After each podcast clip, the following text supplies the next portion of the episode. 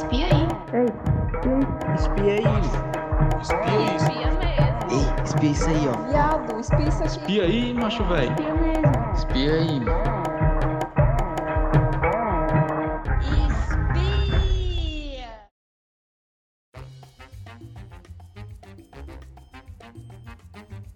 14 de maio e agora está começando o primeiríssimo Espia, popularizando a ciência e a cultura do Nordeste aos seus ouvidos.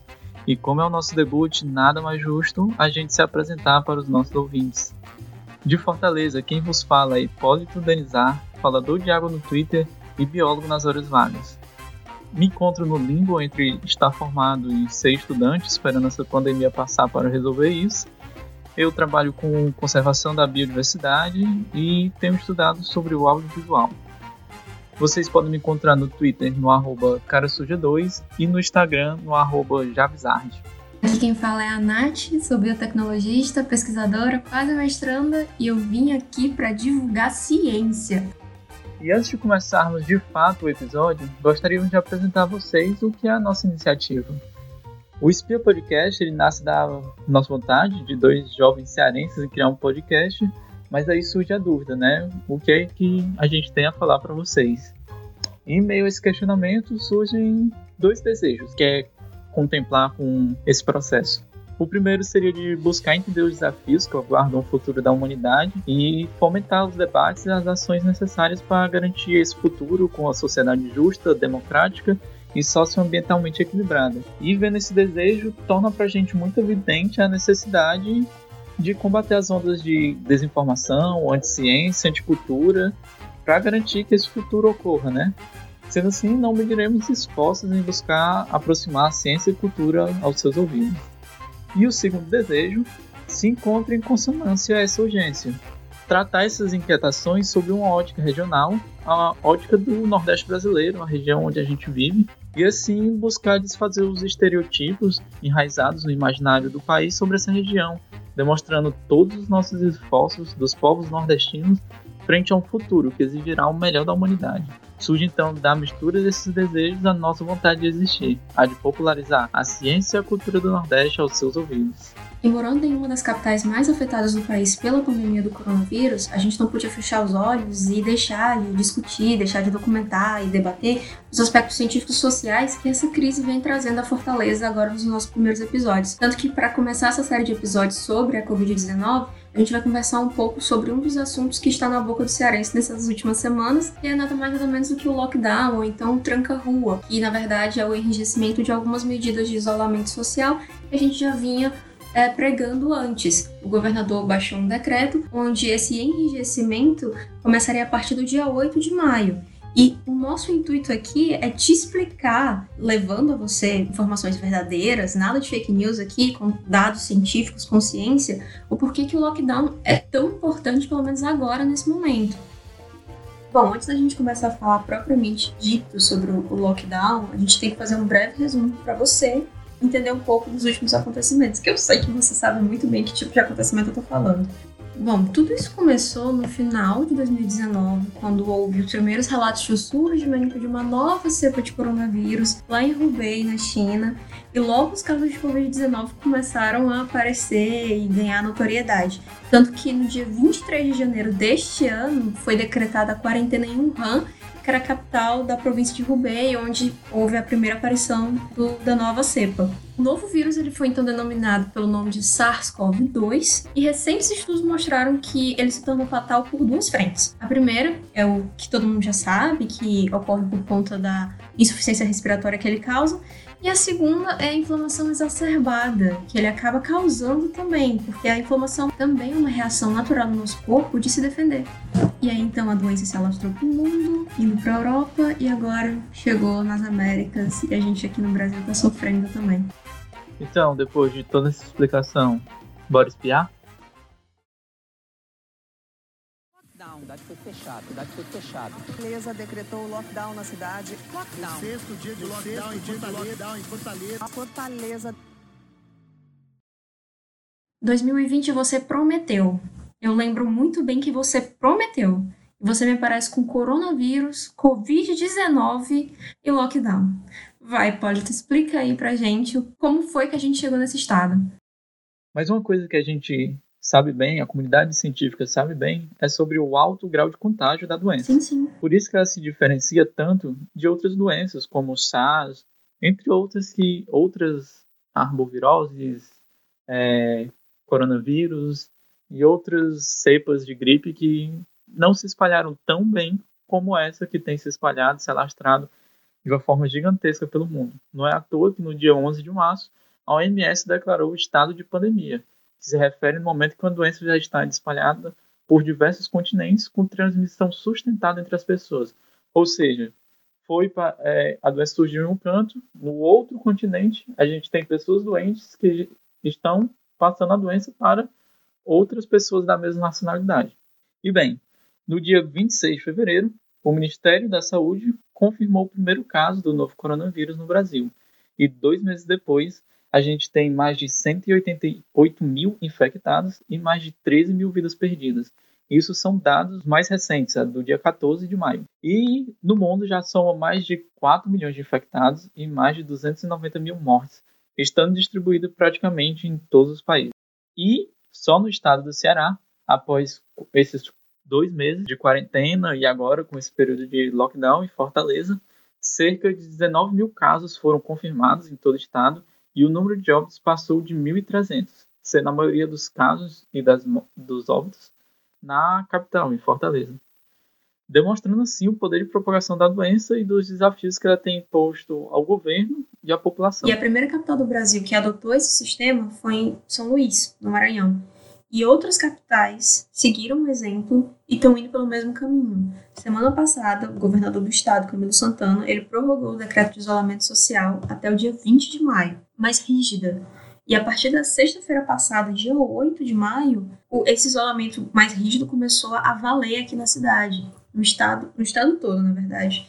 E muitas pessoas, quando escutam a primeira vez essa, palavra, elas se perguntam o que, que é, o que, que isso vai mudar na, na vida, o que, que isso vai causar no, no, na pandemia. E é aí que a gente entra para tentar te explicar, caso você não entenda ainda, o que, que é esse lockdown. As únicas capitais que estão num, com a medida de lockdown se encontram no Nordeste brasileiro sim, e sim. na região Norte. E aqui no Ceará a gente já tem outras cidades da, do interior que estão se preparando também para entrar nesse período de lockdown, né, com essas medidas mais severas de isolamento social. E bem, por que o, o, o lockdown é tão importante? Da onde surgiu essa ideia que ele é uma, o melhor paliativo que a gente tem no momento? Ele surge de uma pesquisa, de um centro de pesquisa chamado Imperial College, que é do Reino Unido, e é um dos centros de pesquisas que reúne os maiores especialistas nas áreas de epidemiologia. Esse centro ele tem guiado é, o combate à Covid-19 em vários países, como os Estados Unidos, na região da Grã-Bretanha, que é um conjunto de países, né, entre outros. E bem, na última sexta-feira, dia 8, eles publicaram um estudo focado em 16 estados brasileiros e boa parte do episódio de hoje será pautado em cima das projeções trazidas por esse trabalho. O estudo aponta que o lockdown é a única alternativa ao combate da propagação do coronavírus aqui no Brasil, já que as quarentenas não foram suficientes para deter essa circulação do vírus. Sendo assim, o lockdown vem como alternativa de limitar a interação face a face das pessoas devido à suspensão temporária de alguns eventos e estabelecimentos considerados não essenciais. E uma coisa também que é importante a gente salientar aqui, que o Estado ele não está tirando o teu direito de ir e vir. O que ele está fazendo, na verdade, é tentando te resguardar de uma possível contaminação por um vírus. A gente está lutando contra um inimigo invisível. E esse vírus ele não tem remédio, não tem vacina, não tem tratamento. Além da gente estar tá tentando evitar a superlotação do SUS, o governo está tentando te salvar, está tentando preservar a sua vida. E a gente vai apresentar todos esses dados com estudos sérios de grandes centros de pesquisa baseado em ciências, com cientistas respeitados, para pautar e dar o motivo para essa tomada de decisão. Porque por ser uma doença sintomática, você pode estar até contaminado e você não está sabendo que você está contaminado. E pode acabar levando essa doença para outras pessoas. E você que está me ouvindo, você precisa entender o seu papel cívico e moral de proteger a si e as outras pessoas dessa contaminação. O que a gente está percebendo é que as pessoas não estão tendo noção. Ceará é um dos estados que está tendo a maior taxa de, de isolamento. Mas cidades como São Paulo, eles não estão tendo sucesso em aumentar a taxa de isolamento deles. E quando a gente aplica o lockdown, mantendo apenas os serviços essenciais, a, a famosa curva de contaminação, achatar a curva. Imagina, imagina o seguinte: você está indo para uma entrevista de emprego, tá?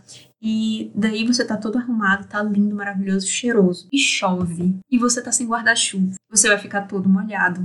E você não vai saber como é que você vai se apresentar para aquela entrevista de emprego, né? Agora imagina se você leva um guarda-chuva e começa a chover e você se protege. Se a gente for comparar é uma comparação tosca, mas é mais ou menos isso que o lockdown tá, tá propondo. Ele tá propondo você a se proteger dessa chuva ficando em casa. O ficar em casa é o guarda-chuva que você está levando. E o corona é essa chuva que vai fazer com que você perca a oportunidade de ser empregado. E vale salientar que, com essa comparação que a Nath fez, não adianta de nada você sair de casa com um guarda-chuva todo furado. Ou seja, o lockdown ele só vai Sim. achatar essa curva se todo mundo fizer a sua parte.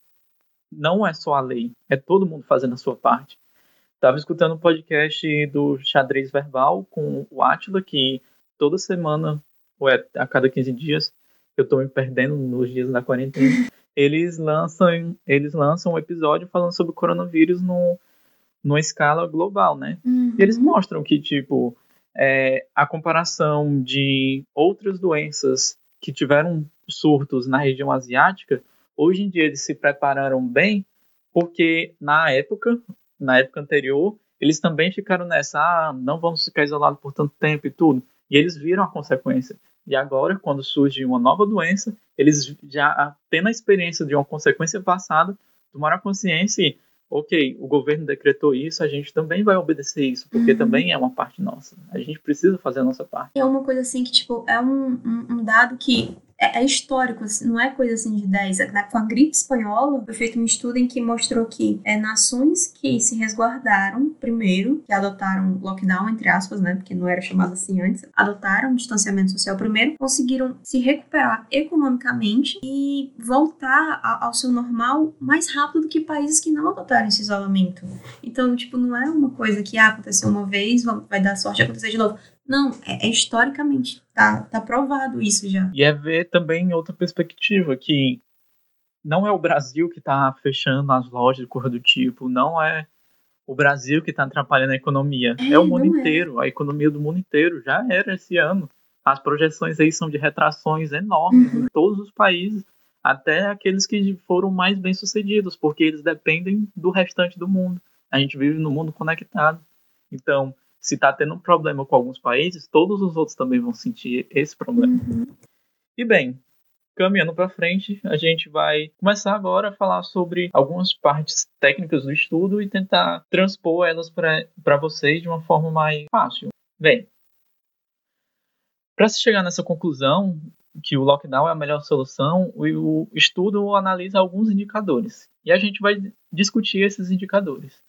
Um dos principais parâmetros de controle da transmissão do vírus é o número efetivo de reprodução, o RT, que indica quantas pessoas cada infectado pelo SARS-CoV-2 transmite a doença. Ou seja, se o valor de RT for igual a 1, significa que uma pessoa está passando a doença para mais de uma pessoa.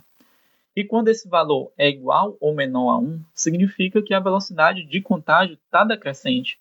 O vírus ainda está circulando, mas não em um padrão epidêmico, ou seja, não em um padrão crescente. Quando esse valor é maior do que 1, indica que a velocidade de contágio é crescente, ou seja, está assumindo um padrão epidêmico, está crescendo exponencialmente. E dos 16 estados que foram avaliados no estudo, nenhum deles está com um valor menor do que 1. É, a taxa sempre está maior do que 1 nesses 16 estados, indicando o quê? Que as medidas de quarentena elas foram insuficientes para conter a propagação da doença.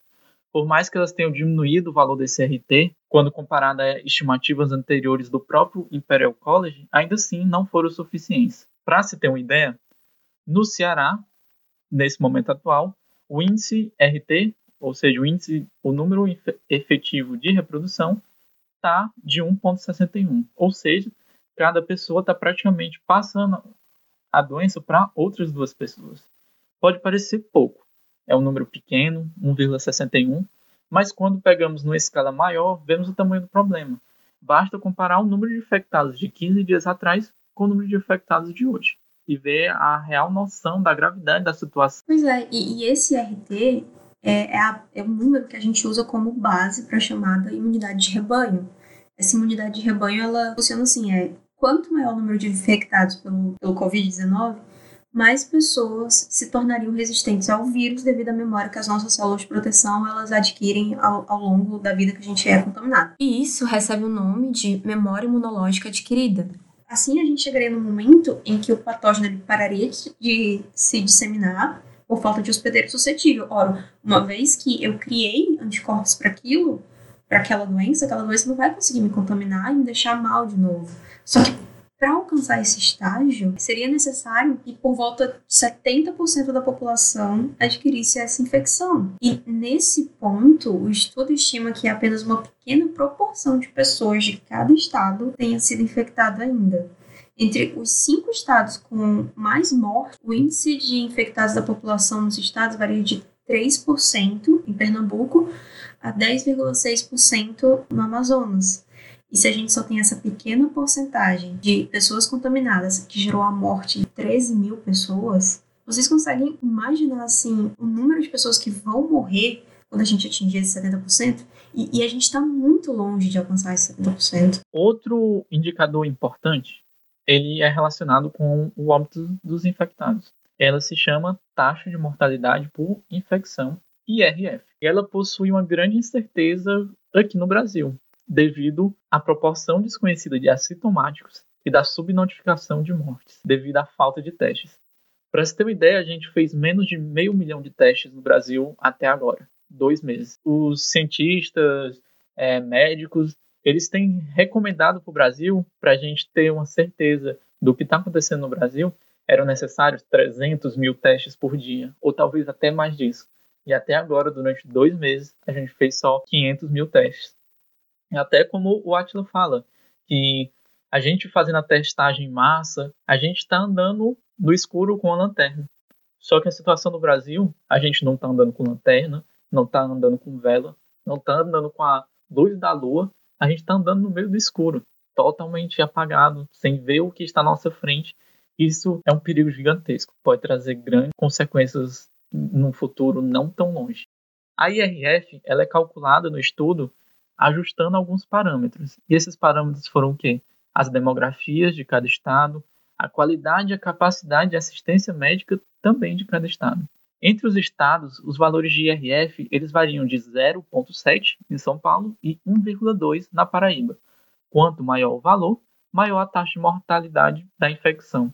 Ou seja, esse valor de 0,7 de São Paulo, a cada 100% dos infectados, 0,7 acaba falecendo. Vamos imaginar aqui, considerar que esse valor de São Paulo é a realidade de todo o país, que 0,7 é a realidade em todos os cantos do país, que todos os cantos são iguais, têm a mesma demografia, têm a mesma capacidade de assistência médica, de habitações, enfim, igual a São Paulo. Então, esse valor é 0,7. Citando o valor que a Nath falou sobre a imunidade de rebanho, que a gente precisa atender a 70% da população, ou seja, 70% da população precisa pegar a doença, e levando em consideração que atualmente no Brasil a gente tem mais de 209 milhões de brasileiros, se cruzarmos os braços, acabarmos o isolamento, a quarentena, o lockdown, seja o que for, e voltar a viver a vida como se nada tivesse acontecido, se aglomerando em festas, em restaurantes, em shopping. Pronto, não fizemos nada. Esse 0,7% da população brasileira representaria algo em torno de um milhão de vidas que seriam perdidas. Ou talvez até mais, porque isso é um cenário bom. É um cenário que apenas 0,7% dos infectados morrem. E com base em tudo que o estudo vem trazendo, ele acaba concluindo uma coisa: na ausência de intervenções de controle, ou seja, na ausência de intervenções que favoreçam o isolamento, é visto que há grandes possibilidades de um crescimento substancial da epidemia é esperada em todos os 16 estados avaliados, levando ao agravamento da crise da saúde pública. A gente não para de ver notícia direto nos jornais, em todos os cantos. Não tem mais leito em muitos hospitais, os, os estados estão cada vez mais sobrecarregados. Todo dia há uma corrida de abrir mais leitos, mas a corrida de pessoas que ficam cada vez mais infectadas comparada com a abertura de leitos em algum momento não vai adiantar, porque o número de infectados vai ser cada vez maior. Isso vai levar a um caos social sem precedentes na história moderna. A gente já está entrando naquela ideia que o Mandetta, o ex-ministro da Saúde, tinha falado, que é quando você pode ter o dinheiro que for, o mandato judicial que for, não tiver leito, não tem como te atender. É, por exemplo, o caso do Rio de Janeiro, que eles já fizeram o esquema deles de pontuação. Uhum. A pontuação ela funciona da seguinte forma: ela segue recomendações da OMS de todos os organismos de saúde internacional e nacional. Quando a gente tem uma situação crítica de um sistema de saúde que não há mais leitos, ou tem muitas pessoas concorrendo por leitos, as pessoas que têm maior chance de sobreviver é que têm a maior urgência de utilizar esses leitos. Ou seja, pessoas que são mais idosas, pessoas que têm doenças crônicas, pessoas que têm doenças como diabetes, é, câncer, entre outras, elas têm uma menor prioridade porque a prioridade vai de novo, volta em pessoas mais jovens, pessoas que têm uma saúde mais em dia, que não apresentam essas doenças. E é dessa forma que funciona o sistema de bonificação, tanto no Rio de Janeiro como no restante do mundo. E, novamente, se a gente não tiver um achatamento brusco da curva, tipo, literalmente de mais de 70% da população de cada estado ficar em casa, a gente corre sérios riscos de chegar nesse ponto em diversas regiões do país. É importante também a gente falar uma coisa que não existe modelo matemático que possa predizer fielmente o que, vai acontecer no futuro, porque não dá para colocar numa fórmula matemática todos os fatores ambientais, sociais ou o desenrolar das coisas até então para o futuro, não dá. Mas esses modelos que estão sendo apresentados, eles são o que representam o mais próximo da realidade no futuro próximo e foram feitos por cientistas renomados e esses cálculos foram revistos por outros cientistas também renomados pertencentes a outros órgãos com nome de peso, assim como do Imperial College. Não estamos dizendo, ó, oh, isso vai acontecer. Estamos dizendo, ó, oh, isso é o mais próximo que vai acontecer se não tomarmos essas medidas de isolamento social. E, portanto, essa é a melhor ferramenta que a gente tem agora e que os governantes possuem para as tomadas de decisões que eles estão tendo no momento dessa crise. E as evidências que a gente tem são claras, elas são óbvias. Não é o momento de afrouxar o isolamento social. Eu sei que você está louco de vontade de sair de casa, mas por enquanto ainda não é a hora. E o que a gente tem que fazer, na verdade, é intensificar as medidas para garantir que o sistema de saúde não colapse e o máximo de vidas sejam salvas e preservadas. E, gente, eu não consigo não dar esse aviso, que tipo, é uma coisa que cada dia mais tem se acentuado.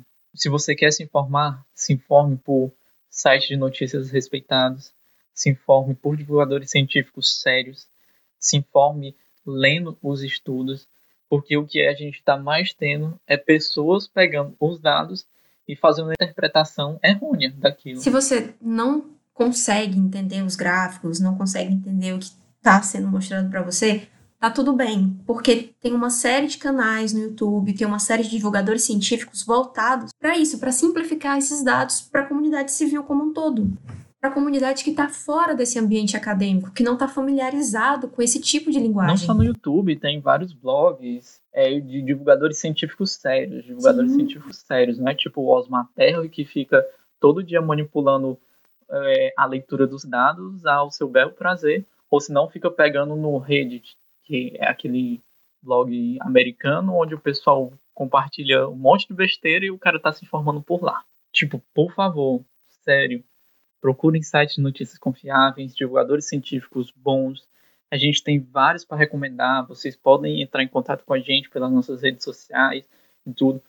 Mas a gente indica vários. E por favor, por favor, vamos usar a ciência e não achar o achismo de que tudo no momento está melhorando. Não, a gente precisa segurar as pontas, a gente precisa intensificar as medidas para que a gente não tenha um grande desastre no futuro próximo. E bem, observando outro estudo que é da Fundação Oswaldo Cruz, que ela foi feita a pedido do governo do estado do Rio em relação da viabilidade ou não do lockdown, a gente consegue tirar outros pontos importantes sobre essa medida, sobre o lockdown.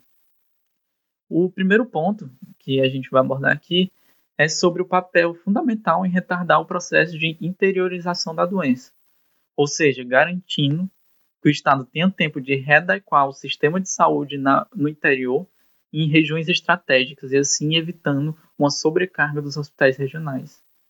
E também evitando que surjam novos epicentros da doença no estado. Minha família é do interior, é, na região dos Iamuns e Arneróis, e Arneróis hoje em dia é um dos principais focos do interior da doença. E está se alastrando. O sistema público de saúde lá não é tão bom como o de outras regiões. As pessoas estão precisando sair de lá e ir para os hospitais regionais, o que acaba fazendo um tráfico de uma pessoa infectada que pode levar a doença para uma outra região, por exemplo, o Hospital Regional de Juazeiro, na região lá do Crajubá e tudo. Se pessoas infectadas de outros municípios começarem a ir num volume cada vez maior para Juazeiro, uma cidade maior como Juazeiro vai começar a pipocar também outros, do, outros doentes, se não houver o isolamento e não houver esse fortalecimento de regiões estratégicas do sistema de saúde. E bem, outro ponto importante é o de retardar a propagação da doença nas áreas mais vulneráveis das capitais, que possuem maiores dificuldades de acesso a equipamento de saúde e saneamento básico. Século 21 e a gente tem dentro das capitais locais que não têm acesso ao saneamento básico de saúde, não têm equipamentos de saúde bem desenvolvidos. E eu canso de ver notícias e notícias mostrando que a doença tem afetado cada vez mais minorias. Minorias tanto nas capitais como em áreas mais afastadas, como em territórios indígenas. A gente retardando esse processo de propagação da doença nas regiões mais vulneráveis da capital, a gente possibilita a expansão dos leitos e a liberação dos leitos ocupados. Porque sim, dá para a pessoa desafogar o sistema de saúde público. As pessoas conseguem desafogar o sistema de saúde público se o quê? Se respeitarem o isolamento social, ficarem em suas casas, dar tempo das outras pessoas que estão internadas se recuperarem e assim esses leitos serem liberados. E você quer uma prova que o lockdown funciona? É só você olhar o exemplo de Fernando de Noronha. Eles entraram em lockdown no dia 20 de abril, permaneceram nele por mais ou menos um mês, e no dia 6 de maio, e no dia 6 de maio, descartaram o último caso de coronavírus no arquipélago. É, eles estão até flexibilizando. É, eles estão até flexibilizando. E não é só em Fernando de Noronha. É na Nova Zelândia, Vietnã, e em diversas outras regiões que tomaram a frente, vamos se isolar, o governo agiu, as pessoas agiram, o caso também da Alemanha, da Coreia do Sul, enfim, temos vários casos de sucesso do que deve ser feito. A própria Argentina, aqui perto da gente. E quando a gente entende essa necessidade de abraçar essas políticas de isolamento, como a gente vem fazendo, como os governantes vêm pedindo para a gente, é, é, possível que daqui a pouco a gente consiga enxergar frutos vindo desse isolamento, seja uma diminuição de casos, seja então diminuição da utilização de leitos de UTI. Então, é uma coisa assim que a gente está fazendo agora para colher os frutos já já, daqui a pouco. Esse isolamento, ele é crucial. E é por isso que a, a gente entende, isso demonstra a necessidade que a gente tem de reforçar o apelo que diversas entidades, não só no Brasil, mas no mundo, têm feito para a sociedade civil.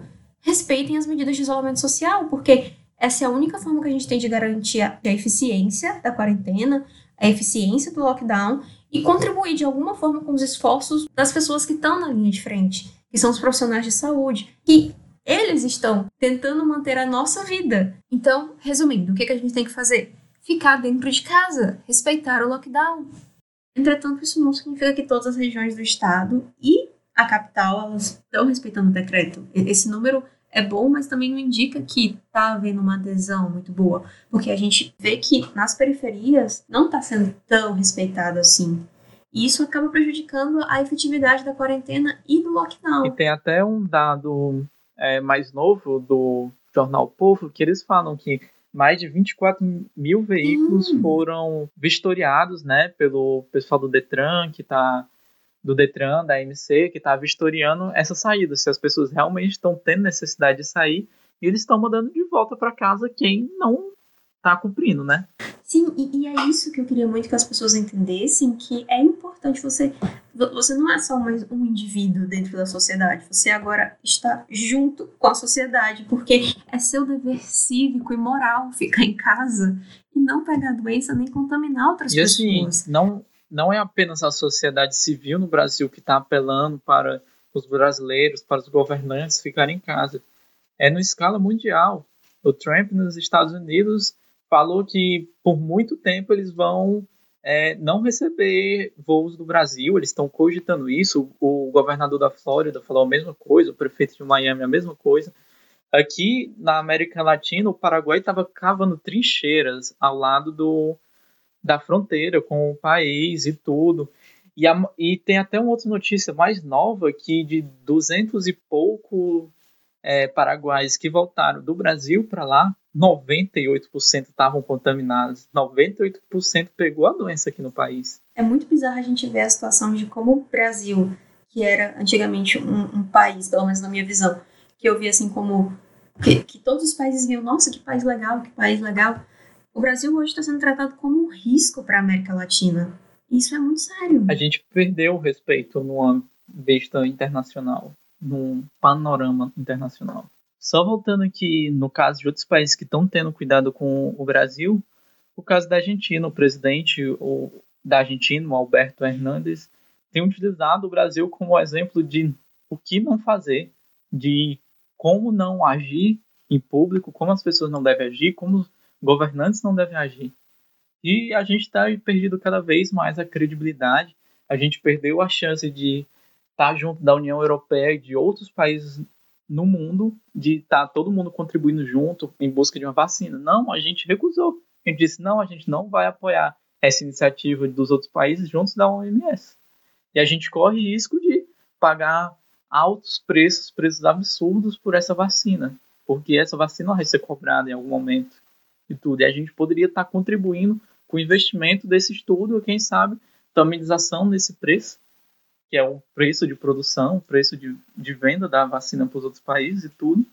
E a gente poderia estar caminhando junto com outros países para solucionar o problema. E não, a gente está nadando totalmente ao contrário dessa correnteza. Pois é, e a gente também, não é de agora, acho que ano passado, eu acho que teve a reunião do G20, não sei se foi ano, ano passado ou foi esse ano, e o Brasil geralmente fazia um discurso.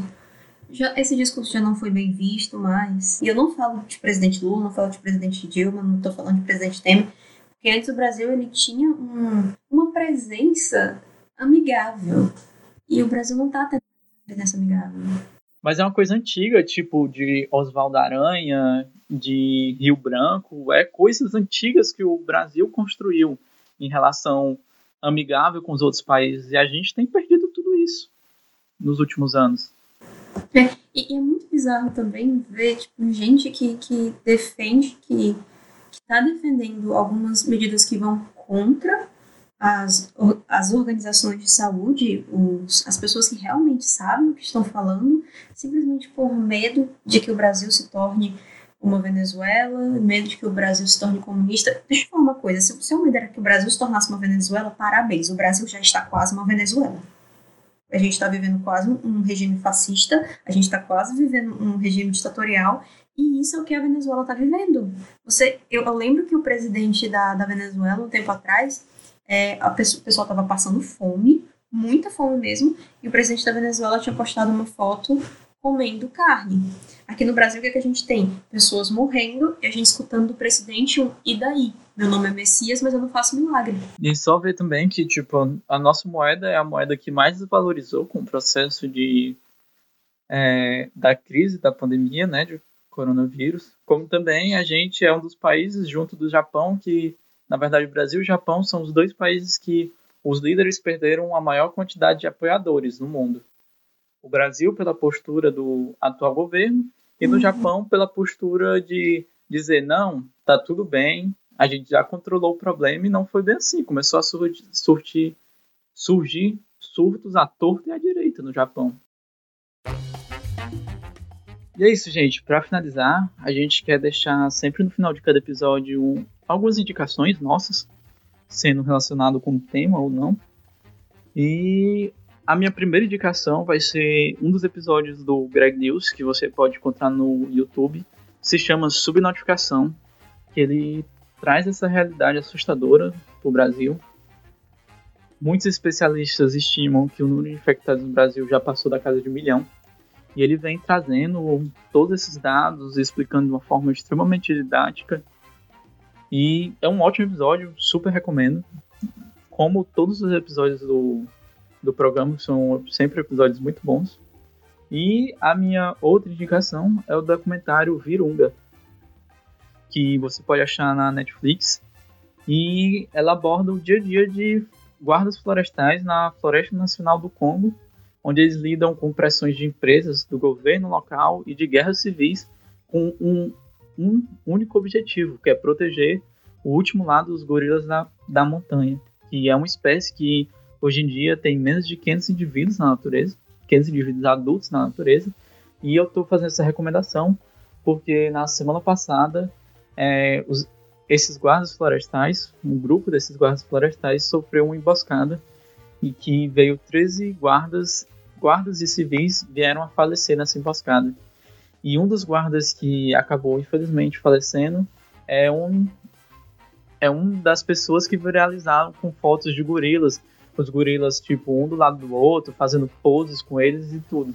Que você com certeza deve ter visto rodando na internet no ano passado. Infelizmente ele faleceu e eu trago essa recomendação desse documentário que ele traz uma realidade bastante chocante e algo de extrema importância a gente proteger o meio ambiente. E, Nath, quais são as suas indicações dessa semana? Um, eu vou indicar dois canais no YouTube. O primeiro é do Atila Yamarino, que é um biólogo, pesquisador. Acho que deu pra perceber que sou muito fã dele, até pela forma como eu me apresentei aqui. E a gente parte das coisas que a gente apresentou aqui, a gente conseguiu, diante das lives dele, com os estudos que eles apresentam, com alguns plantões de atualizações que ele traz sobre o coronavírus aqui no Brasil. O segundo canal que eu vou indicar é o Cadê a Chave? Que é da Nilce e do Leon, que são dois brasileiros que vivem lá no Canadá, que eles falam bastante também sobre o coronavírus, eles falam um pouquinho sobre a vida deles, obviamente, mas também eles falam sobre o coronavírus e também eles abordam outros aspectos sociais que o coronavírus ele tá tendo um, um impacto também, por exemplo, o Enem, adia, não adia essas coisas. Eles também têm um podcast chamado Quero Ouvir, onde eles entrevistaram o Henrique Meirelles, que foi um, um antigo candidato nas últimas eleições à presidência, e ele já foi presidente do BNDES, ele fala sobre a importância do, da quarentena agora para recuperar a economia depois. E deixa eu ver. Ah, e também vou indicar um desenho chamado Cells at Work, tá na Netflix. Eu não sei se tem tradução para português, mas é mais ou menos células trabalhando. E é meio uma representação de como é o nosso sistema imune, de uma forma divertida, de uma forma engraçadinha. É um anime, mas é, é bem divertido e é muito legal. Eu só saio de casa quando o Atila diz é, saia de casa e ele tem que vir aqui pegar na minha mão para eu sair de casa, senão não tem outra. E é isso, gente. A gente espera que vocês tenham gostado do nosso primeiro episódio. Nos sigam nos nossos agregadores, o Spotify, SoundCloud e Deezer. E não se esqueçam de seguir também nas nossas redes sociais. No Twitter, vocês podem nos encontrar no arroba espiapodcast e no Instagram, no espia.pod. Mas como diz um bom meteoro do YouTube, só se vocês quiserem. E mandem os seus recadinhos pra gente nas redes sociais, que a gente vai curtir muito. Mandem também suas primeiras impressões sobre o episódio, o que a gente pode melhorar, o que vocês gostaram, o que não foi tão legal. Nas nossas redes sociais também e no nosso e-mail, espiapodcast.com. A gente logo vai Podem tacar pedra na gente. tá com pau. Logo a gente vai estar junto de novo com mais um episódio, trazendo cultura, trazendo ciência. A gente não fala sempre em ciência, a gente vai trazendo muita cultura também, cultura do Nordeste para você. Mas fiquem em casa, combatam fake news, usem a ciência, questionem tudo, tudo mesmo. Cuidem da sua família, cuidem de quem é você é próximo. E é isso, gente. Valeu e até mais. Tchau, tchau, gente. Tchau. Uh! E para quem tava querendo, quem reclamava que para Disney era complicado, que o dólar tava alto quando tava 2,20, hoje em dia ele tá quase 6 reais.